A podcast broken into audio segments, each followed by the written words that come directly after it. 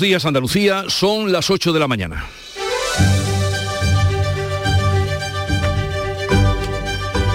En Canal Sur Radio, La mañana de Andalucía con Jesús Vigorra.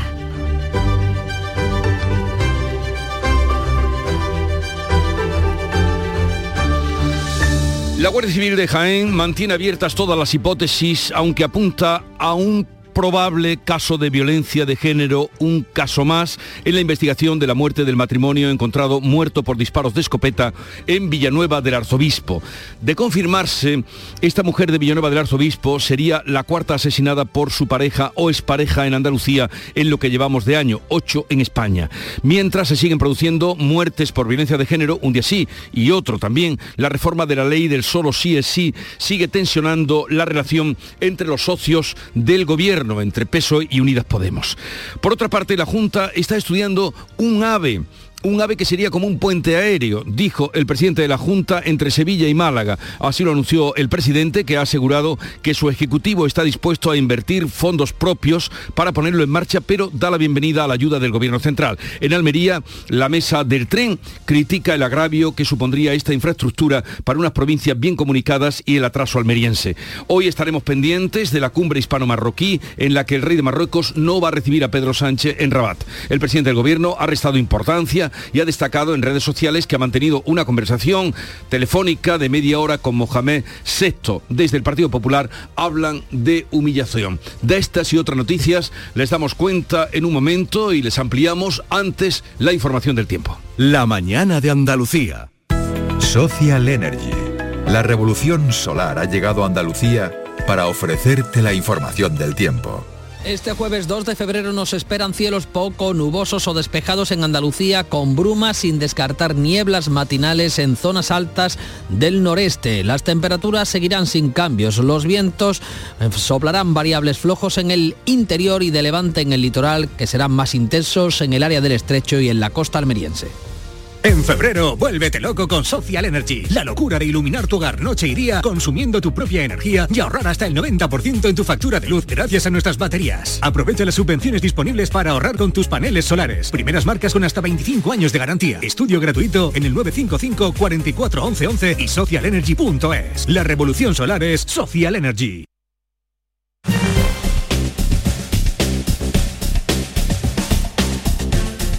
Vamos a ver cómo se circula a esta hora por las carreteras de Andalucía. Conectamos con la DGT, nos atiende Alejandro Martín. Buenos días. Muy buenos días, ¿qué tal? Hasta ahora vamos a encontrar complicaciones en los accesos a los grandes núcleos urbanos, a las grandes provincias. Destacamos en Sevilla el acceso por la A49 a su paso por Tomares y también en la SE30 a la altura de Puente del Centenario, sentido La Esclusa. Al margen de esto también vamos a encontrar complicaciones debido a unas obras de mejora en la A480 ya en Cádiz entre Sanlúcar de Barrameda y Jerez de la Frontera. Complicada también en Málaga, la A7 a la altura de Cala Honda y la Cala de Mijas, sentido Marbella, el acceso también a Málaga capital por esa A357 a la altura de Mercamálaga y también encontraremos complicaciones en la ronda de circunvalación GR30 ya en la provincia de Granada a su paso por Zaidín y ronda sentido norte, sentido Jaén. Cari, contigo todas las lunas son lunas de miel. Pero qué luna ni qué luno, José Mari. Si son las 8 de la mañana. Con el cupón diario de San Valentín de la 11, todas las lunas serán lunas de miel porque podrás ganar 500.000 euros. Y si entras antes del 14 de febrero en cuponespecial.es, podrás conseguir tarjeta regalo para viajar y disfrutar. Cupón diario de San Valentín de la 11. Ay. Bases depositadas ante notario. A todos los que jugáis a la 11, bien jugado. Juega responsablemente y solo si eres mayor de edad. En Canal Sur Radio, la mañana de Andalucía con Jesús Bigorra. Noticias. Estamos ante la triste realidad de otra mujer asesinada. Esta en Jaén. La Guardia Civil investiga un posible segundo caso de violencia de género en 24 horas en Andalucía.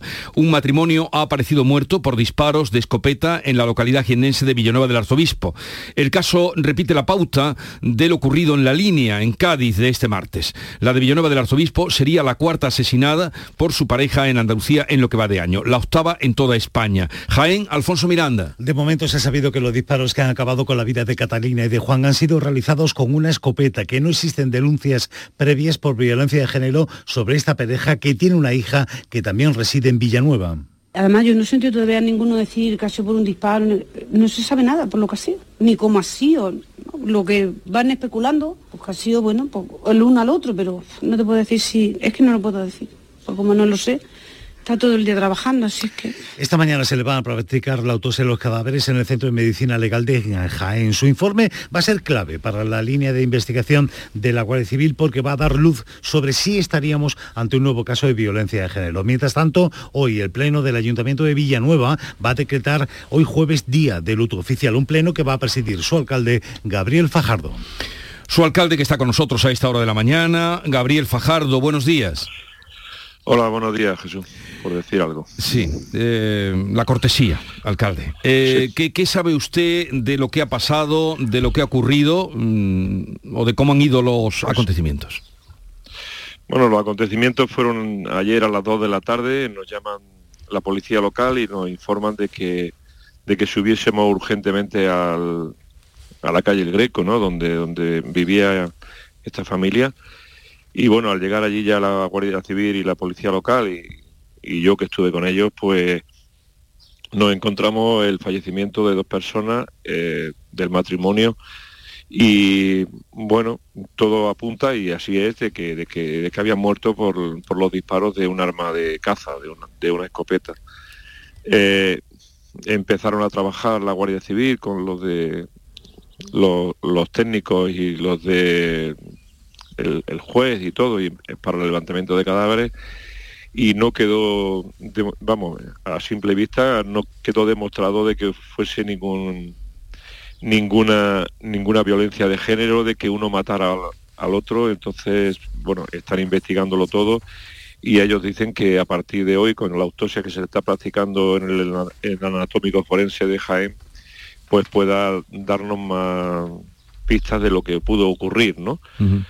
Pero que no, no había nada en concreto de, por lo que podía ser.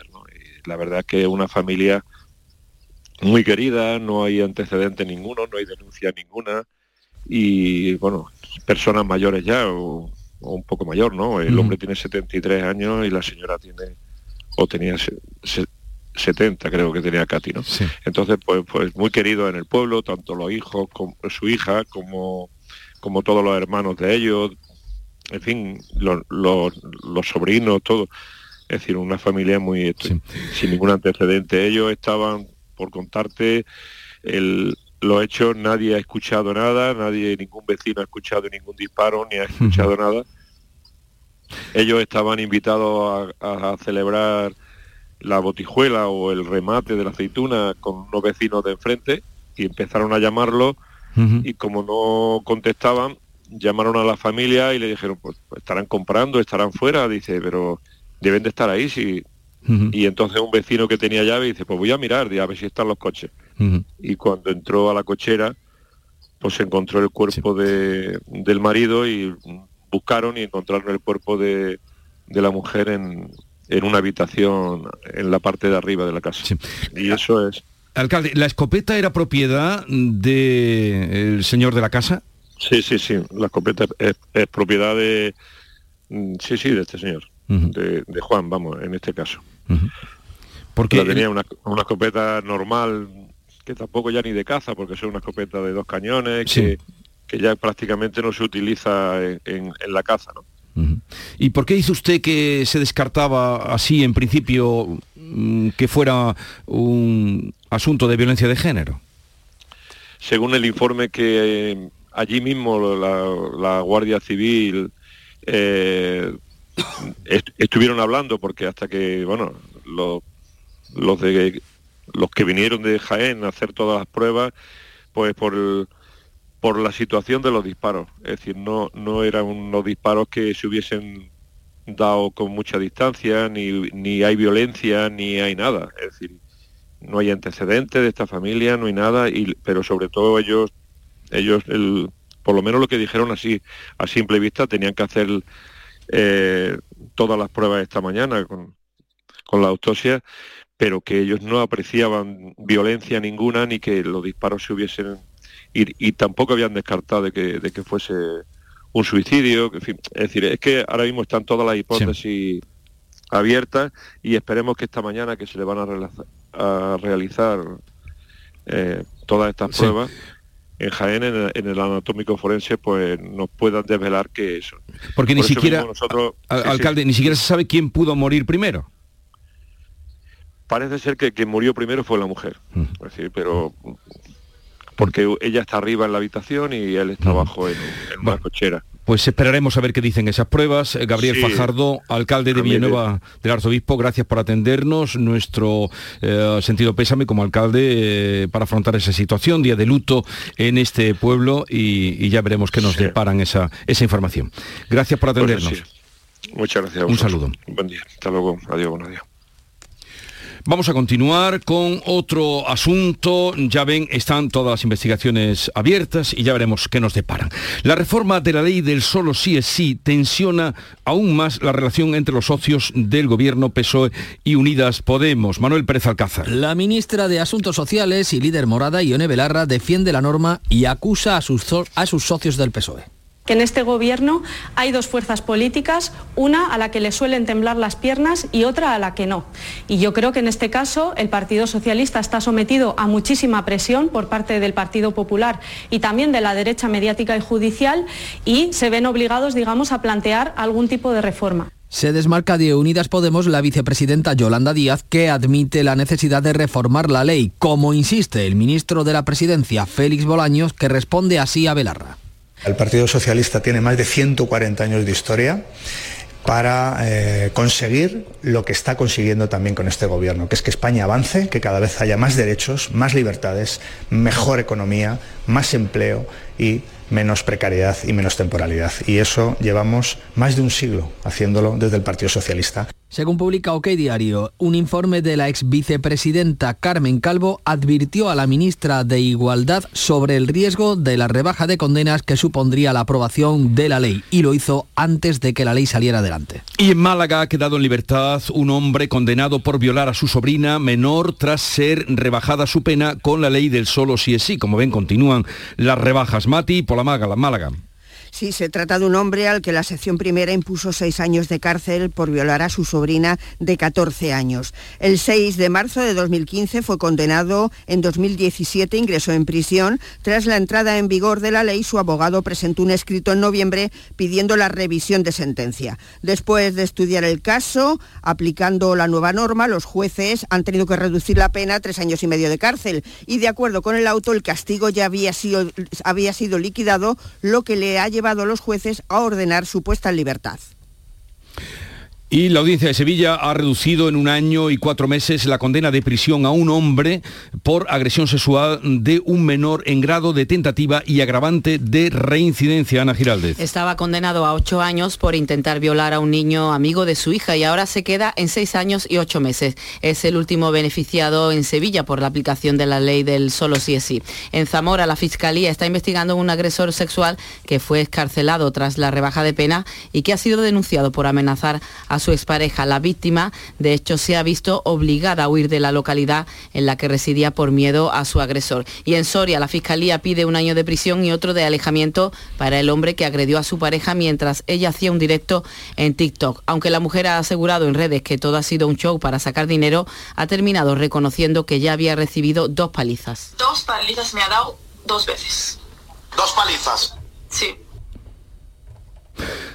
Y el alcalde de Lleida ha enviado una carta a la ministra de Igualdad, Irene Montero, en la que le pide que tomen medidas legislativas para que la ley no permita acortar condenas por violaciones por la ley del solo sí es sí, porque, por ejemplo, en su ciudad, en Lleida, han puesto en libertad a, a un agresor sexual que ha provocado incluso en la ciudad una lógica alarma social porque temen que reincida. Son las 8, 14 minutos de la mañana.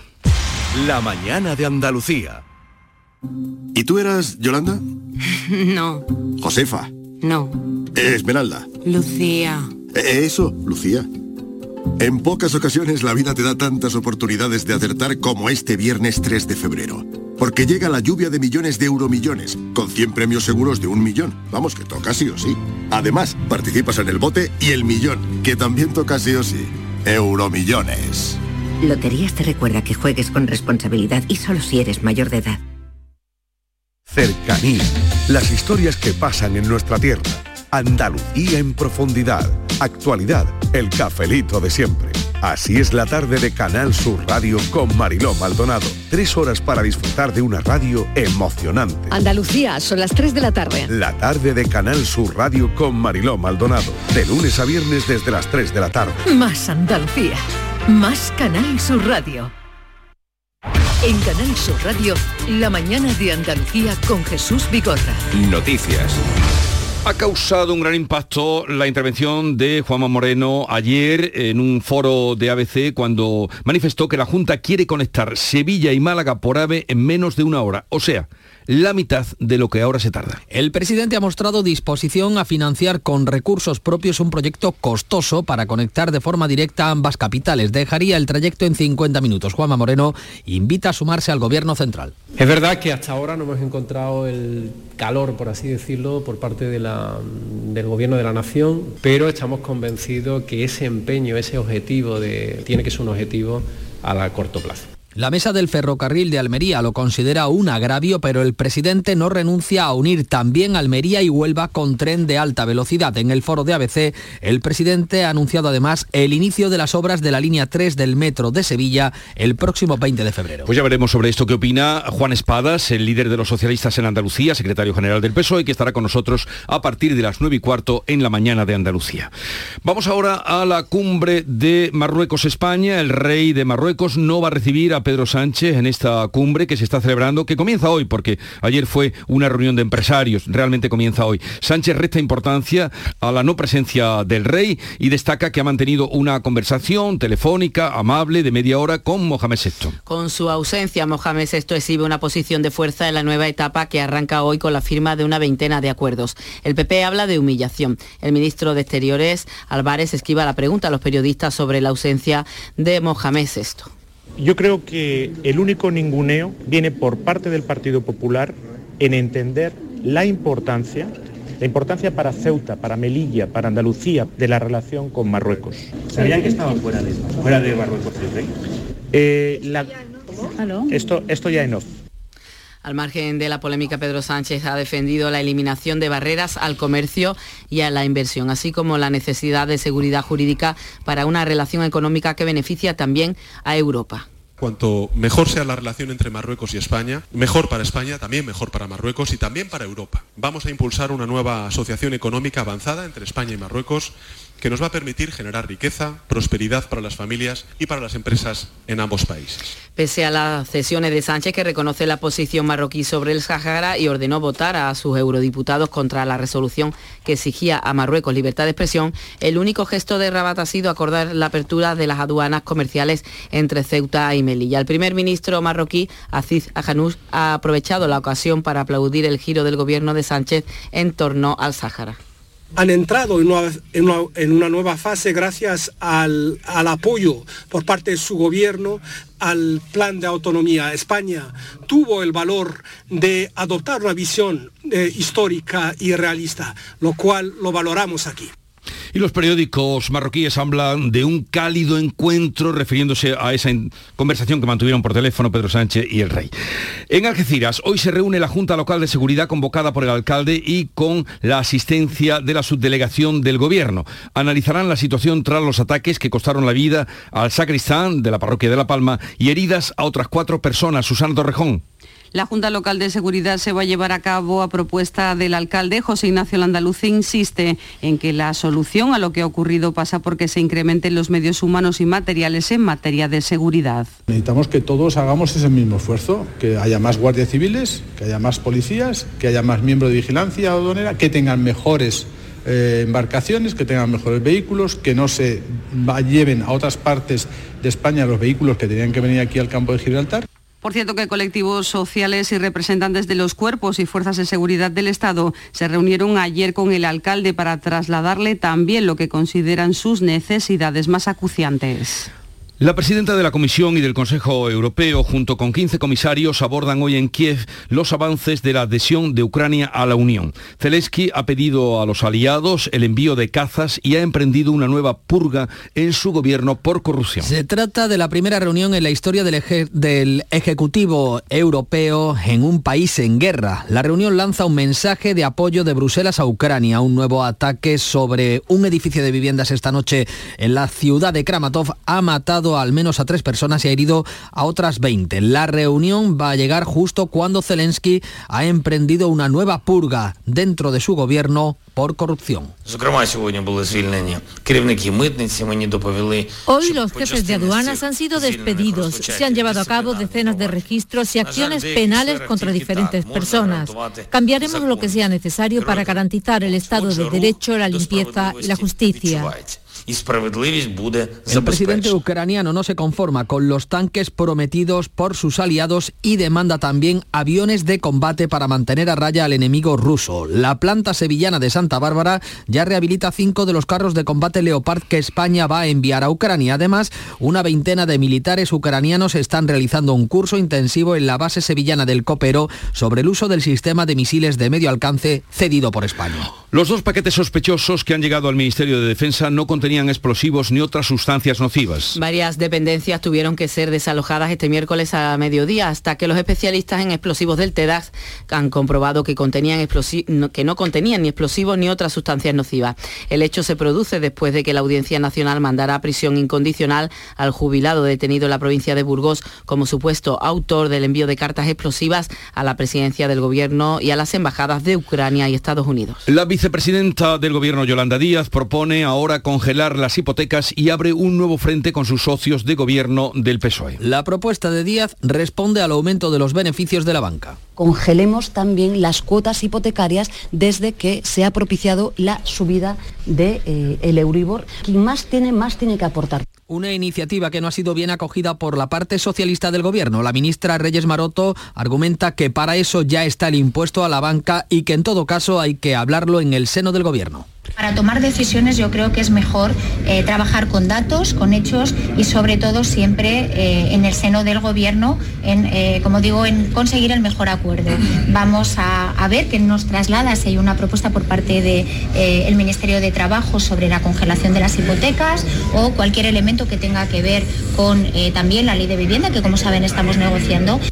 Después de anunciar los mayores beneficios de su historia, 6.420 millones de euros en 2022, el presidente del BBVA, Carlos Torres, ha respondido así a Yolanda Díaz. Yo confío en que eh, lo que ocurrirá es que se seguirá defendiendo las bondades de una economía de mercado y el papel esencial que las empresas juegan en una economía de mercado. El Banco Santander también acaba de anunciar este jueves un beneficio récord en 2022 de 9.605 millones de euros, un 18% más que el año anterior. La nueva subida de los tipos en Estados Unidos, un 0,25, marca la senda de lo que hoy podría hacer y hará el Banco Central Europeo. La Reserva Federal Norteamericana ha aprobado una subida del 0,25%. Esto deja los tipos en una media del 4,75%. Es una subida moderada por el menor alza de la inflación registrada en enero. El presidente de la autoridad bancaria estadounidense, Jerome Powell, anuncia más incrementos también moderados.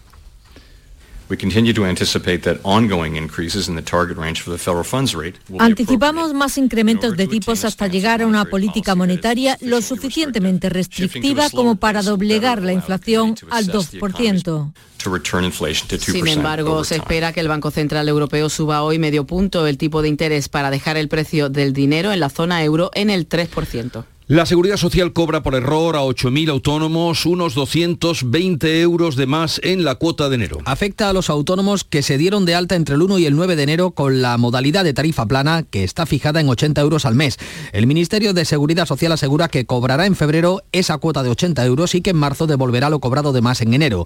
Hoy se publican, por cierto, los datos del paro y de la afiliación a la Seguridad Social del mes de enero. En 2022 se cerró el año con más de 470.000 afiliados, más que el año precedente y un descenso del paro al nivel más bajo en 2007. Mariano Rajoy y José María Aznar volverán a coincidir este fin de semana en un acto del Partido Popular después de su distanciamiento. ¿Dónde será?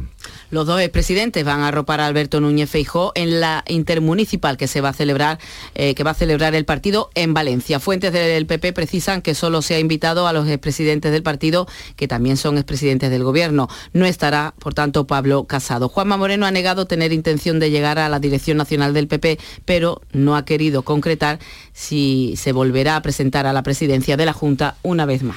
Begoña Villacís no abandona de momento Ciudadanos para irse con el Partido Popular después de todos los rumores que ha habido esta semana. No solo no abandona Ciudadanos, sino que Villacís se va a presentar a las primarias de la formación naranja como candidata a la alcaldía de Madrid. Hoy han visto ustedes al señor Feijóo y se lo quiero agradecer diciendo la verdad. Y ahora le va a confirmar la otra parte que soy yo.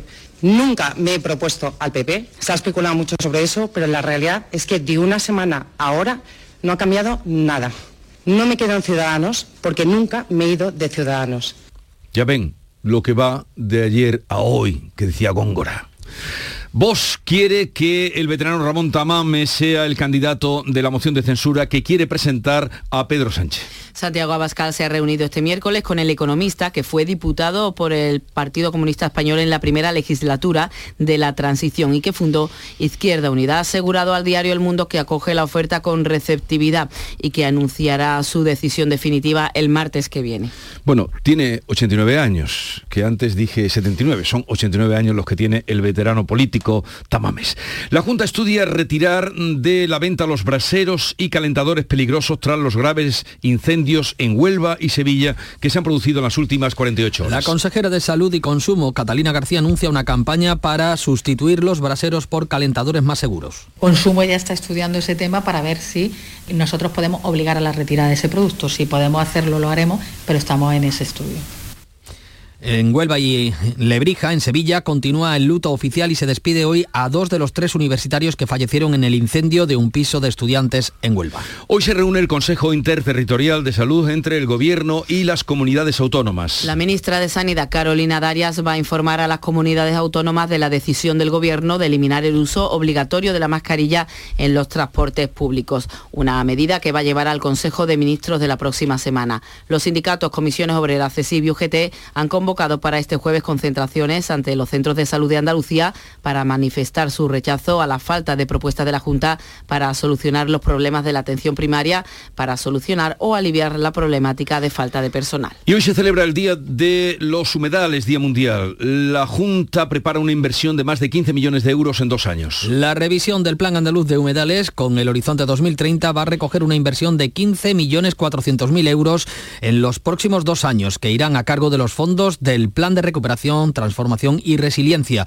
El consejero de Sostenibilidad, Ramón Fernández Pacheco, ha anunciado la revisión del Plan Andaluz de Humedales con ese horizonte 2030 que vamos a revisar el plan andaluz de humedales, un plan que tiene ya unos cuantos años, que tenemos que adaptar a la nueva realidad climática. Vamos a cambiar la normativa, vamos a actualizarla y también vamos a invertir. Por eso hemos dispuesto la cantidad de 15 millones de euros para garantizar el futuro de los humedales andaluces a lo largo del año 23 y el año 24.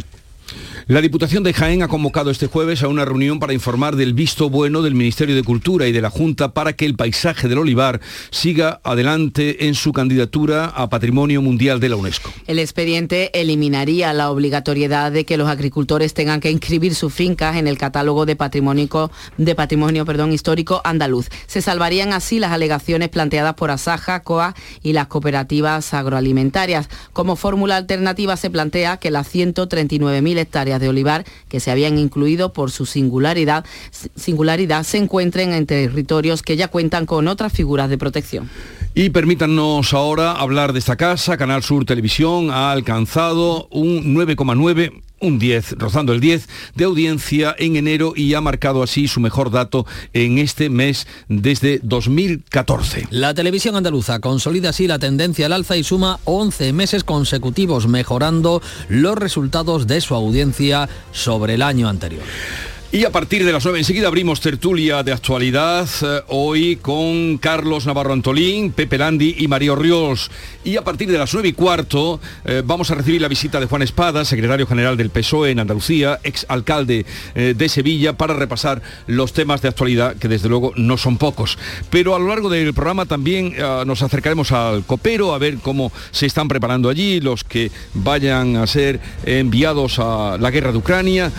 también vamos a tener eh, a un coronel eh, muy popular, eh, Pedro Baños, ya lo conocen por el éxito de sus libros, coronel en la Reserva del Ejército de Tierra, que ahora acaba de publicar La encrucijada mundial y algo tendrá que decirnos con la situación que se está viviendo en Ucrania. Llegamos así a las ocho y media de la mañana, tiempo ahora para la información local. Canal Sur Radio.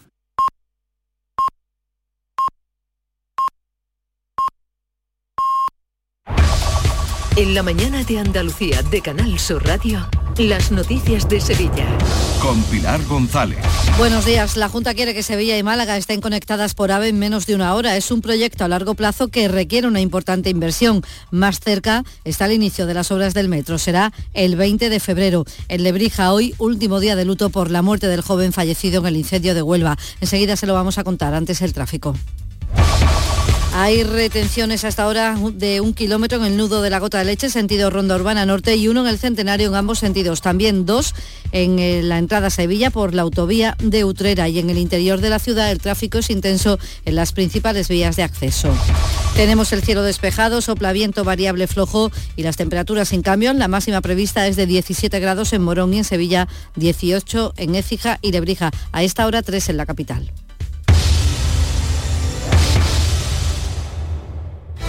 Porque tú te mereces una hipoteca mejor. No lo pienses más. En Caja Rural del Sur encontrarás la solución que estabas buscando para la casa de tus sueños. Hipoteca te lo mereces. Acércate a nuestras oficinas y te informaremos para que tomes la mejor decisión. Caja Rural del Sur. Formamos parte de ti. ¿Has pensado en instalar placas solares en tu vivienda o negocio? Con Sol Renovables, enchúfate al sol. www.solrenovables.com o 955 35 53 49.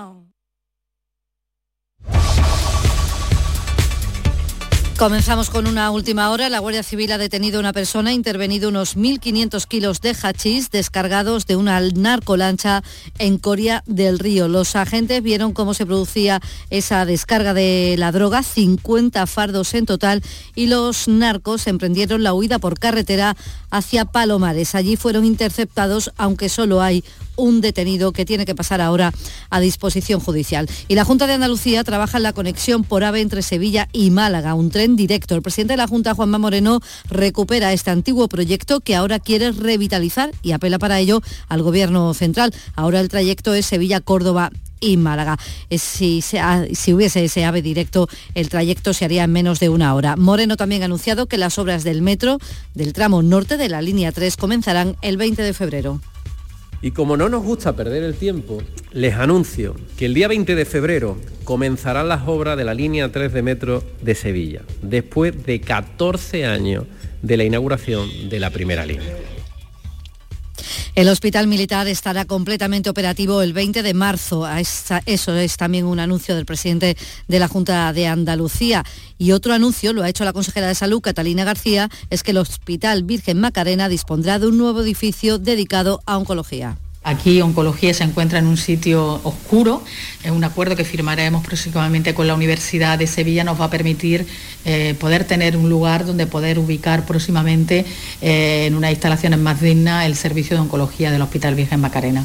Y esta mañana Comisiones Obreras se concentra ante el Centro de Salud de las Letanías de la capital para reclamar un aumento de la plantilla en la atención primaria. También les contamos que la empresa Santa Bárbara de Alcalá de Guadaira trabaja ya para reparar y poner a punto la media docena de carros de combate Leopard que serán enviados a Ucrania. Son antiguos, están en Zaragoza, llevan allí más de una década. Y que la iglesia Santa María de la Oliva en Lebrija acogía la pasada tarde el funeral por Daniel Romero, el joven fallecido en el incendio de Huelva. El presidente del club de fútbol donde jugaba en Lebrija nos ha contado, José Antonio Piñero, que falleció cuando trataba de salvar a sus dos amigas muerto porque estaba justamente casi en la puerta ya a salir, pero se volvió pensándolo con niñas que no habían bajado y, subió para arriba y ya no bajó tampoco. Era un valiente, además estaba estudiando, él quería ser bombero y ha muerto haciendo su trabajo, el bombero.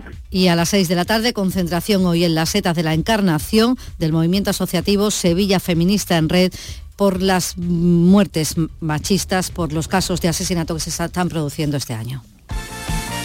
Nuria Gaceño, Deportes, buenos días. Buenos días. El Betis se mantiene sexto tras caer con el Barcelona por 1 a 2. Aguantó bien la primera parte, pero en la segunda no estuvieron atentos al saque rápido de una falta del Barça que provocó el primer gol. El segundo de Lewandowski fue en el minuto 80 y en el 85 Cundé marcaba en propia portería. William Carballo vio la roja al término del partido por protestar. También se quejaron del arbitraje Borja, Iglesias y Pellegrini. Y el que ha entonado el mea culpa es Monchi, el director deportivo de Sevilla, reconoce que no se hicieron bien las cosas en el mercado de verano. Gracias, Nuria. A esta hora tenemos tres grados en Sevilla, también en Corea del Río 2 grados en Cazalla. Juliette Binot, la actriz francesa, recibirá el Goya Internacional en la Gala de los Goyas.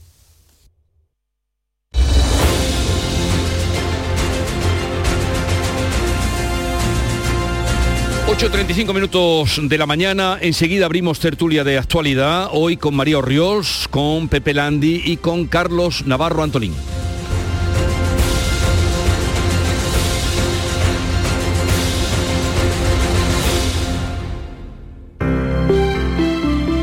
Buenos días. En el sorteo del cupón diario celebrado ayer, el número premiado ha sido 50.459. 50459. Serie 48048. Hoy, como cada día, hay un vendedor muy cerca de ti repartiendo ilusión. Disfruta del día. Y ya sabes, a todos los que jugáis a la 11, bien jugado. Cercanía. Las historias que pasan en nuestra tierra. Andalucía en profundidad. Actualidad. El cafelito de siempre. Así es la tarde de Canal Sur Radio con Mariló Maldonado. Tres horas para disfrutar de una radio emocionante. Andalucía, son las 3 de la tarde. La tarde de Canal Sur Radio con Mariló Maldonado. De lunes a viernes desde las 3 de la tarde. Más Andalucía. Más Canal Sur Radio.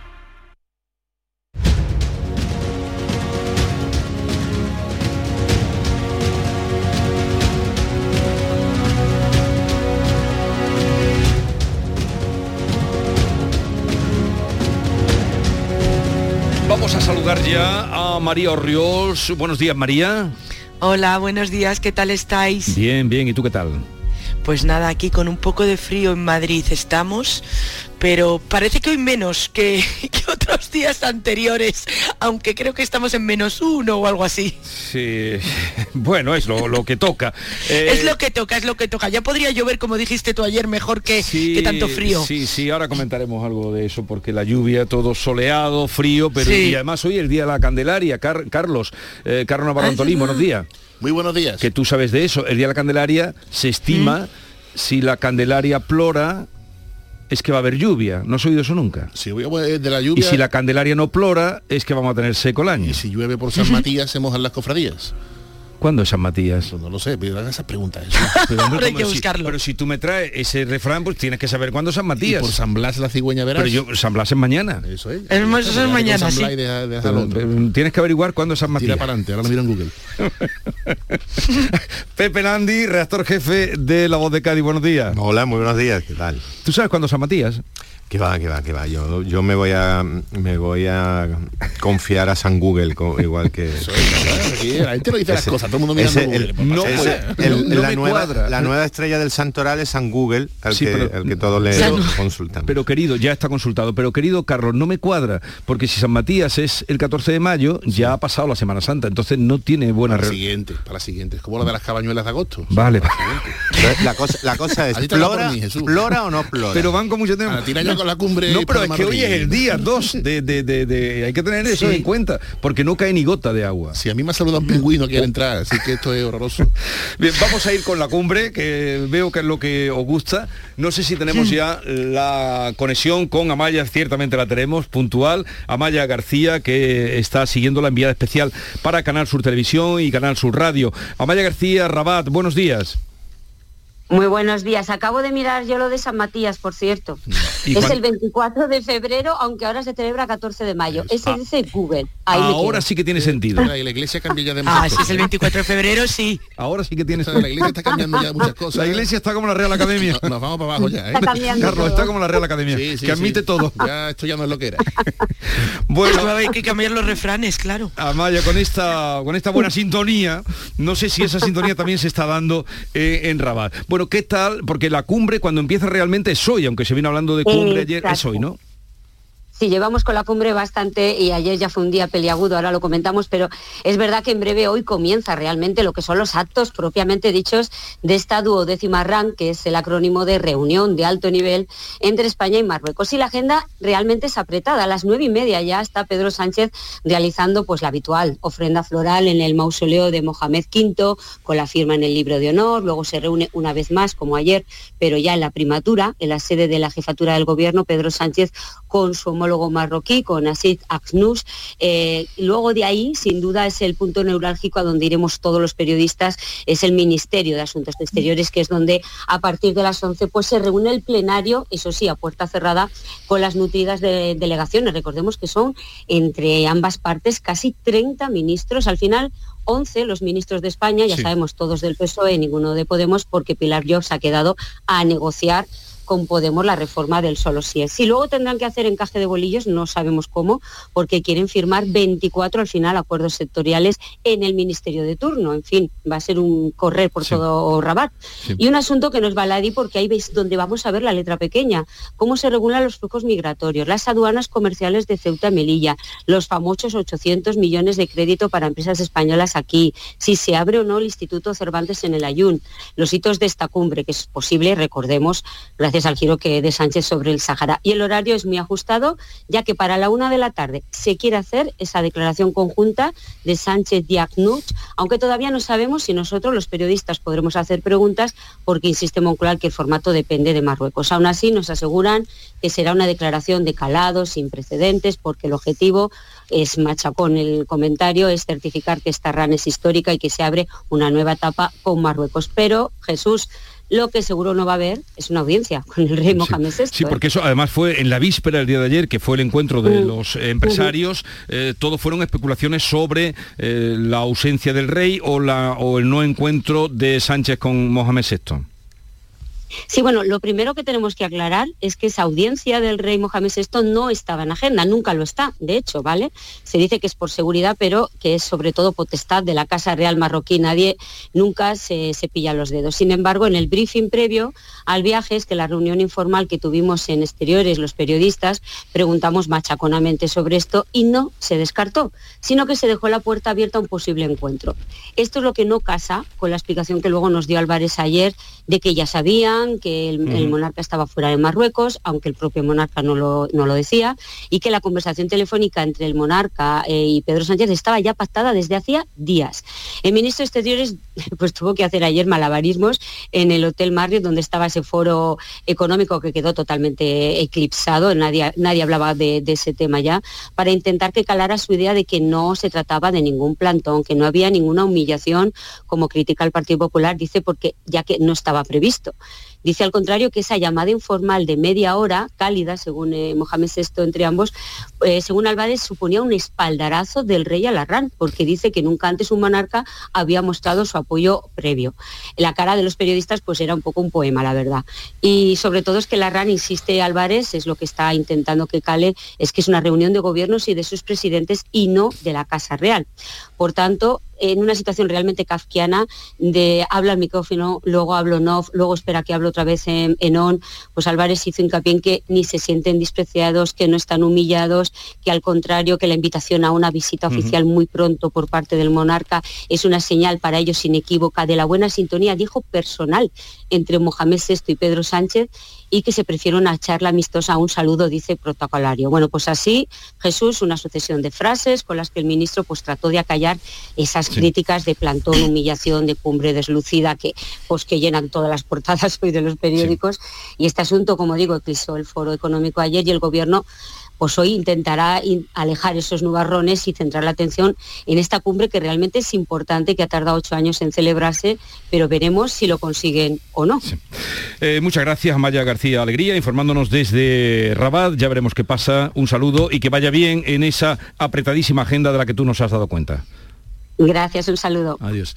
Bien, pues eh, a ver qué os parece con todo lo que nos ha contado Amaya, con lo que va a pasar, con lo que está por venir. Eh, a ver, Carlos, ¿cómo lo ves tú? Bueno, primero que es muy importante que se celebre esta cumbre, porque Marruecos es, siempre recordaremos que el- la primera visita que hace un presidente del gobierno o un ministro de Asuntos Exteriores al inicio de la legislatura es a Marruecos por la importancia geoestratégica, geopolítica que tiene, que tiene para nosotros. Lo segundo, la cumbre será buena si se alcanzan acuerdos importantes. ¿Cuáles serían en este caso? Pues por ejemplo, tener el compromiso firme de Marruecos de ayudar a controlar la inmigración ilegal, porque cada vez que no lo hacen, sufrimos esas auténticas avalanchas que por lo por encima de todo lo que es un drama humano, hubo una de en tres días 10.000 criaturas eh, nadando para alcanzar las playas de Ceuta, es importantísimo. Cuando ellos colaboran, ese problema se reduce sustancialmente. La segunda podría ser pues, que se reabran las aduanas que están cerradas.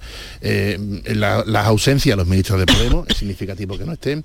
La Casa Real marroquí, bueno, que, que no es como la nuestra, es que allí es el que manda. Marruecos no es una democracia, no se nos olvide, que hay veces que a la gente se le olvida, o a algunos analistas se les olvida que Marruecos no es una democracia. Luego sí tiene importancia que el rey, que el rey se haya ausentado, porque todo esto son, son al fin y al cabo son gestos, ¿no? Y nosotros sí llevamos al jefe del gobierno nuestro, ¿no? Así que no. mm, y en un contexto que siempre están los intereses de Ceuta y Melilla, tenemos a un coronel cesado porque se negó a abrir el expediente a los guardias civiles eh, que participaron en aquella, en aquella acción, que eso, eso es, un, es un coronel que le hemos entregado en sacrificio antes de la cumbre, como también el PSOE votó antes de esta cumbre en el Parlamento Europeo contra una propuesta que condenaba por la falta de libertad de expresión en Marruecos. O sea que eh, hemos dado mucho por Marruecos, incluso nuestra tradicional posición diplomática con el Sáhara la cambiamos en un volantazo diplomático sin precedentes, con lo cual se ve que a Marruecos le estamos entregando de todo, que menos que por, por lo menos saquemos algunos acuerdos beneficiosos. ¿no? Eh, recuerda, re- recuerda la situación un poco aquella frase histórica mítica de Roma no paga traidores, ¿no? porque el gobierno de, de Sánchez mm, ha hecho muchas concesiones, probablemente muchas de ellas, no sé si inevitables o ineludibles, para retomar una relación que es, como decía Carlos, imprescindible. Es que muchas veces no somos conscientes eh, creo los ciudadanos no, no somos conscientes de andaluces, de los ciudadanos andaluces de vivir en una de las fronteras más complejas del mundo, ¿no? que separa separa dos continentes eh, con un fenómeno de, de- migración irregular, regular también, pero irregular sobre todo eh, pues millonario en cuanto a, en cuanto a cifras y también enorme en cuanto a, a conflictos y a, y a dolor humano. Entonces, mm, bueno, eh, ese sacrificio que, se hace constantemente, pues también como se ha citado, eh, la, la democracia española obviamente está en desventaja en el trato con, con Marruecos porque hablamos de un Estado autoritario, de un Estado sin, sin libertades, un Estado, bueno, prácticamente, iba a decir feudal, pero bueno, no- prácticamente, y entonces que, que no tiene ningún contrapeso, claro, no tiene ningún tipo de, de relevo político, de obligaciones como tenemos, como tenemos a este lado de- del estrecho, entonces pueden, pueden hacer, eh, por desgracia, para el gobierno español actual y para todos los gobiernos, porque esto es una situación que supera con mucho a, este compromiso supera con mucho a, a la actividad de un gobierno concreto. Eh, Todos van a tener siempre esta responsabilidad de, de tener la relación con un, con un socio mm, estratégico es esencial. Entonces, bueno, cabe la buena noticia de que se celebre por primera vez la reunión. Por cierto, me llama mucha atención es que esta moda de los acrónimos, qué pesadez, ¿no? El RAN. El RAN, eh, Era, eh, una marca de leche que ya eh, se retiró. el RAN. desapareció y además los acrónimos se usan cuando las palabras que agrupan son complejas o largas pero reunión de alto nivel oye se puede decir reunión o encuentro y no, no pasaría nada ¿no? Lo- me explico periodista, porque ¿no? tengo cosas de periodista, pero yo tengo eh, el AIREF, ¿sabe la gente quién es el donde tú desayunas sabe la gente lo que es el AIREF? no creo. Eso suena y, y desayuno en mi casa o sea que no lo sabemos ninguno Como se dice ahora, No sabe ni mi mujer. Tienes que hacer pedagogía. pero bueno en cualquier caso eh, la, la reunión Muy buena noticia, por cierto, que se celebre después de ocho años. Bueno, no sé si es buena noticia o es pésima noticia que no se haya celebrado en, en ocho años, porque no- nuestra, nuestro- nuestra relación es que Sí. es tan estratégica que como no, no podrían pasar ni ocho meses sin que este tipo de, de, Pues de reuniones se, ocho se años. celebraran. Sí, yo estoy muy en lo que en lo que estás diciendo, Pepe, y que a mí lo que me parece increíble que teniendo la frontera que tenemos, que como tú dices es de las más conflictivas del mundo, si no es la más, eh, que en ocho años no se hayan reunido. Por otro lado, voy a quitar también un poco de hierro eh, en el sentido de esto del plantón. Aquí lo importante es que se lleguen a los acuerdos a los que se tienen que llegar.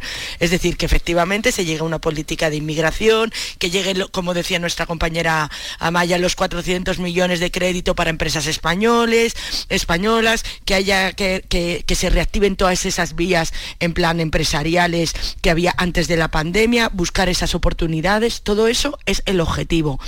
Claro, ¿qué es lo que pasa? Que como estabais comentando, no, no es una democracia. Entonces es como si no te recibe el presidente del gobierno del otro gobierno, evidentemente, cuando vas a hacer la visita. O sea, no es que porque aquí hay muchas reuniones en las que el rey no aparece, evidentemente. Se reúnen los presidentes. Cuento esto un poco como para que también la gente entienda un poco este, este punto, ¿no? O sea, que por eso es lo del plantón. Pero para mí, el fondo de la cuestión es que se llegue a lo que hay que llegar.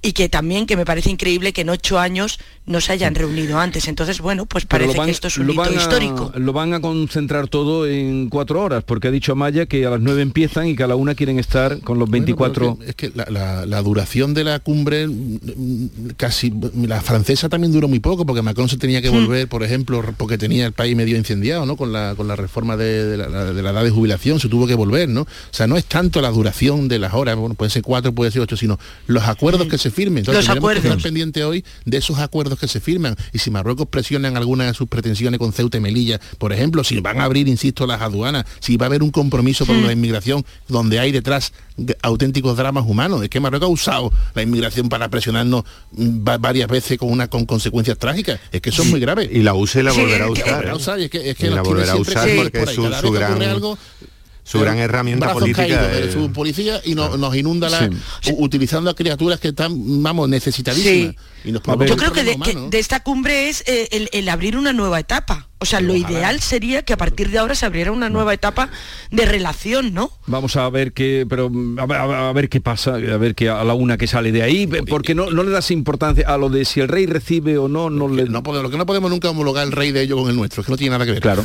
Claro. Eso no es Periódico, homologable. mira, Y de- esta, esta mañana un periódico, Le Matin, de Marruecos, eh, dice, Su Majestad el Rey habló por teléfono con Pedro Sánchez. Durante este cálido encuentro, Su Majestad el Rey, que Dios le asista, acogió con satisfacción la nueva fase de la... Su Majestad el Rey, Dios le glorifique. O sea, lo, que, tú, lo es que tú que- dices de diferencia de rey, de estatus o de... libertad de Es que no es otra cosa La diferencia es tal que, que, su, que su monarquía, su rey tiene poder ejecutivo. Es que es tan, tan distinto Eh, como que no puede, vamos, puede decidir y puede ordenar cualquier tipo de, de- de cambio eh, Y ejecutivo y es- legislativo. Es decir, eh, eh, es una situación absolutamente desventaja. Con el- todo esto, ojalá, como decía, y quizás eh, lo, importante, lo esencial, no sea eh, quién recibe a quién, ni Sí. que los gestos tienen su valor y su peso también, pero lo importante es que hagan su trabajo, que los que vayan, porque Claro. este tipo de, de reuniones de alto nivel y de cumbres estamos acostumbrados a ver siempre que el trabajo esencial y fundamental, el que todos necesitamos, el que decía Carlos, establecer a ver si, si por fin se puede establecer una relación mm, respecto a la al control de fronteras mm, em, relativamente estable que Marruecos no pueda utilizar como, como un arma arrojadiza cuando, cuando se le antoja. Mm, eh, eh, ese trabajo lo suelen hacer eh, funcionarios, altos funcionarios y la, la segunda unidad digamos, de, de la- de las altas instituciones de, de- ambos países. El, el resto suele tener un papel representativo. Si hacen su trabajo, aunque sean cuatro horas y aunque sea después de ocho años, pues bien está, claro. Recuerdo, recuerdo por cierto, el- el- cuando Aznar dejó la presidencia del gobierno, que hizo un libro y cuenta que en la cumbre hispano-marroquí suya se hartaron de encontrar micrófono en la habitación del hotel. De- decidimos callar y no decir nada. pero Por eso decía el ministro ayer, él en el libro, ¿eh? presidente del gobierno. Off, sí. Por eso decía ayer, se le escapó al ministro del off. Y lo contó años Bien. después, lógicamente. A ver, eh, pasamos a otro asunto y es la sorpresa la sorpresa que nos dio ayer, eh, sí, Carlos, no me mires así porque tú estás enterado, la sorpresa que nos dio ayer el presidente de la Junta, El presidente de la Junta. cuando dijo que va a establecer ¿Quién es el presidente de un... la Junta? ¿Quién? Ah, ya, sí, sí, sí, sí, sí, sí. Pues que, digo, lo- cuando dijo ayer eh, un ave directo de Sevilla Málaga, Málaga Sevilla, que sería equivaldría a un puente aéreo. Dijo puente Oye, aéreo. qué bien, qué de dinero Pero hay para por hablar de este asunto, tenemos pocos minutos, pero para hablar de este asunto quiero integrar a otra compañera de tertulia, que es África Mateo, porque desde eh, la parte, desde la Almería Oriental, eh, no hay día en la que ella intervenga que no eh, reivindique eh, el ave para Almería. África Mateo, buenos días. Buenos días a todos. Bueno, conoces a todos, a Carlos, a, a María y a Pepe Landi. Así que vamos a plantear este tema, este anuncio que hizo el presidente de un AVE eh, directo Sevilla-Málaga, Málaga-Sevilla, dispuestos a hacerlo, pero que también decía, eh, ojalá y encontraran apoyo del gobierno central. Eh, ¿Qué os ha parecido? ¿Cómo lo habéis recibido? Yo Bueno, lo primero pues, que me acuerdo es de África Mateo. A ver, a ver, Sí. claro, claro. Imaginaros aquí en Almería cómo, cómo, ¿Cómo ha sido sentado recibida la en Almería noticia. la noticia? Pues, pues imaginaros, eh, si Rosana se acordó de mí, pues todos nos hemos acordado Sí. de, de alguno, que es mejor no nombrar. La idea de, de Juanma Moreno, la que dijo ayer, no es ni mala ni, ni es nueva, es retomar el proyecto que en su día planteó la Junta cuando gobernaba todavía el PSOE de unir con Ave Antequera y Marchena, ¿vale? Entonces, cuando estudiaron el coste ya entonces eh, vieron que era tan caro que se lo encasquetaron al gobierno central y se, y se dejó de hablar de este tema. El problema aquí es el agravio comparativo. Además también con Almería, que como sabéis, pues una provincia que lleva muchos años eh, con las siglas del PP puestas en, en casi el 100% de su territorio y donde también ha calado siempre mucho el, discurso de que, de que los gobiernos socialistas pues la habían aislado y, y, bueno, y de alguna manera había hecho muchos desaires con todo lo que aquí hacía falta. Entonces, el problema de fondo viene a ser que la vertebración de Andalucía a día de hoy es nula y Almería, eh, dentro de eso, pues es la más agraviada porque tiene un tren que la conecta con su capital, que es Sevilla, que no tarda nunca menos de cinco, cinco horas y media, donde además hay que hacer un transbordo en Granada.